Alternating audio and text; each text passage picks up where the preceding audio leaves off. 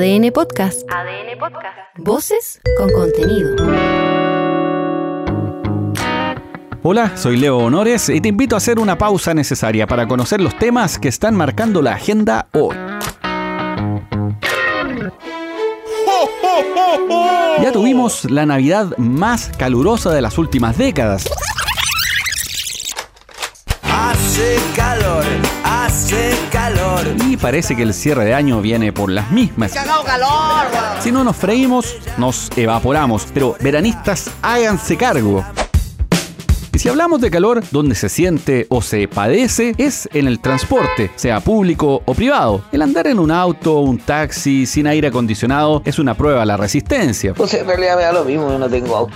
tanto de hidratación como de tolerancia olfativa, un riesgo. Afortunadamente los autos sin sistema de aire acondicionado hace ya por lo menos una década son casi un fetiche y eso es bueno. Porque de acuerdo a la nueva ley Uber, los vehículos que se utilicen para este fin no deben tener una antigüedad mayor a 12 años. La ley EAT o EAT, y no es como supondría un diputado por ahí, Sleep en inglés significa dormir.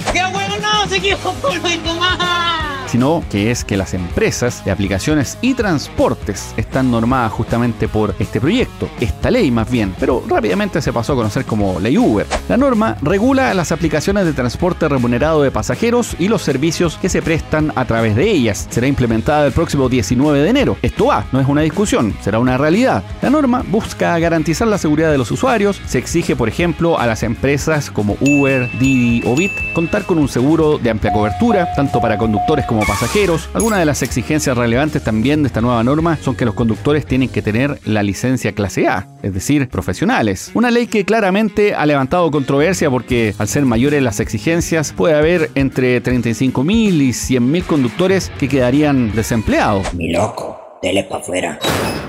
Respecto de esto, conversamos con Héctor Sandoval, presidente de la Conferencia Nacional de Taxis. El tema de la cesantía es un tema complejo, pero no podemos pretender eh, tener eh, puestos de, de trabajo disfrazados eh, y legitimar la informalidad en condiciones especiales. Por lo tanto, si no son capaces de cumplir con la norma, tendrán que buscar otra ocupación y dejar que el transporte público lo realicen quienes están habilitados para, para hacer transporte público. Pero como toda carrera tarifada tiene un ida y vuelta, una bajada de bandera. En la contraparte, este es el presidente regional del gremio de conductores de aplicaciones de Chile, Augusto Venegas. No creemos que sea irracional tener exigencias básicas en el transporte pasajero. Está bien que se regule, que esté todo bien eh, claro la- cuáles son las reglas del juego, pero por el lado de, nosotros como conductores, como dueños de nuestros vehículos, pedimos tiempo para poder adaptarnos también a la ley. Está bien que se regule y de hecho las exigencias que nos ponen a nosotros son mayores que incluso las que tienen los mismos taxis. Así que eso también va a entregar seguridad a los pasajeros Ya sabes, esta ley debiera entrar en vigencia el 19 de enero del año entrante, pero diputados de la UDI piden postergar la entrada en vigencia y revisar el reglamento, así que en una de esas se retrasa.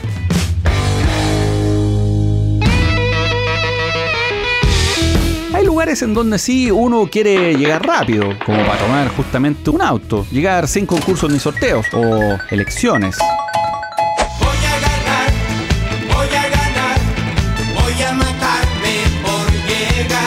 Después del plebiscito, que como se dijo era una evaluación al gobierno, pero como se rechazó la propuesta, ahora no lo es, igualmente comenzó la carrera presidencial, o más bien saltaron las primeras encuestas y con ellas las diferencias. Es que pasada la Navidad, el amor y paz se va, pues, se nos olvida, volvemos a ser los mismos de siempre. El blondo de Paine, en representación de republicanos, dijo en los días previos que iría a las elecciones, siguiendo la senda de Marco Enrique Sominami, un candidato persistente Nada imposible, weón. Ni una weá. tanto como el Coyote, que tiene esta vez por correcaminos al sillón presidencial. Para Evelyn Matei, una de las cartas que siempre suena en las encuestas, esto más bien merece un maguachi a José Antonio Cast. Yo no sé si a alguien le interesa quién va a ser candidato en dos años más. Estamos en otra. Y falta tanto tiempo. Realmente a esta altura estamos pensando en otras cosas. Yo creo que eh, Chile tiene demasiados problemas, muchas familias tienen muchos problemas, preocupémonos de eso. Ahora, en la UDI la discusión tiene ribetes interesantes porque se debe poner a prueba el carácter de Unión Demócrata. ¿Cómo se definirán las opciones, las candidaturas? ¿Qué pasa con Chile Vamos? Para el presidente del Senado, Juan Antonio Coloma, la opción es un candidato único. A mí me parece, digamos, que, la- que las oposiciones puedan tener escenarios de buscar un, un candidato presidencial, me parece bien. Ahora, esa es la aspiración, no, no necesariamente se va a lograr. Esa debería ser lo- la lógica como que deberíamos enfrentar este proceso electoral. Pero me falta mucho, creo que ustedes ustedes dos eh, algo de experiencia tienen, dos años antes, que, no, que uno, uno siempre cree que, que dos años antes está todo resuelto y uno se da cuenta que cambia mucho, digamos. Mm. Entonces yo sería más cuidadoso en esta materia. Eso por el lado de las derechas, pero al centro y a la izquierda el nombre de la expresidenta Bachelet suena. Y es que cada una de las últimas elecciones ha sonado y genera ruido. Incomoda porque es popular, tiene arrastre electoral, pese a todas las críticas que se puedan hacer. Aunque la posibilidad de una nueva aventura presidencial de Verónica Michel es bien poco probable. Por ahí los grandes bloques políticos la tienen difícil, porque liderazgos convocantes no se ven.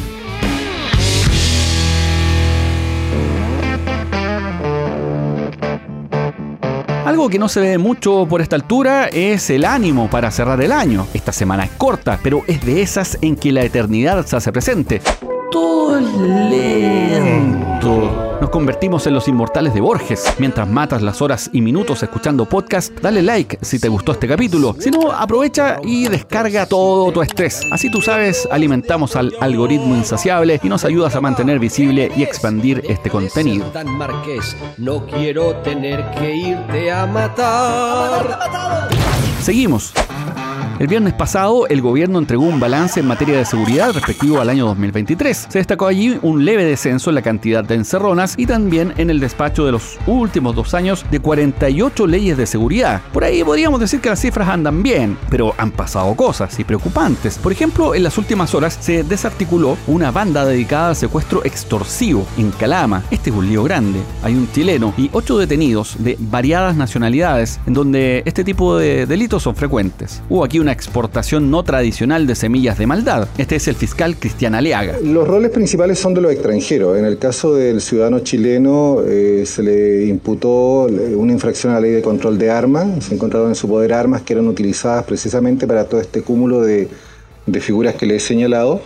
Eh, pero la figura de los secuestros y la asociación criminal dice relación exclusiva con los ciudadanos extranjeros. El ciudadano chileno está cumpliendo prisión preventiva, pero por delitos relacionados solamente por infracción a la ley de control de armas y un tráfico en pequeñas cantidades. El fin de semana, entre colas de mono y pan de Pascua, terminó con un tiroteo en una feria navideña en La Pintana. Una persona murió y hubo cuatro heridos. Tres más fueron baleados en la Florida. Es que regalar balas fue una pésima idea de estos viejos rosqueros. ¿Cómo enfrentar esto? ¿Se necesita más personal o mejor personal? La cantidad versus la preparación, o ambas incluso. El retirar a policías desde actividades administrativas es una opción, pero quizás hay que ir más allá de eso. Siguiendo en esta línea, este es el experto de seguridad, un perito criminalista e inspector en retiro de la PDI, Cristian Javar unir fuerzas con todos los estamentos del Estado, policía, Ministerio Público, las municipalidades también están apoyando en, en, un grado, ¿verdad? Creando estos batallones de seguridad como la Municipalidad de Florida. Todo lo que hagamos en torno a seguridad es bienvenido, todas las ideas son bienvenidas, pero acá claramente hay que, tiene que haber una voluntad política. ¿Por qué? Porque las organizaciones criminales cuando ven un país desunido, cuando ven un país que pelea en política sobre materias de seguridad, claramente a ellos los potencia. Hace poco más de un mes, quizás te acuerdas, el gobierno presentó los resultados de la encuesta nacional urbana de seguridad ciudadana, la ENUSC, del 2023, y allí se reveló que la percepción de inseguridad en la copia feliz del Edén llega a 90,6%, la más alta en una década.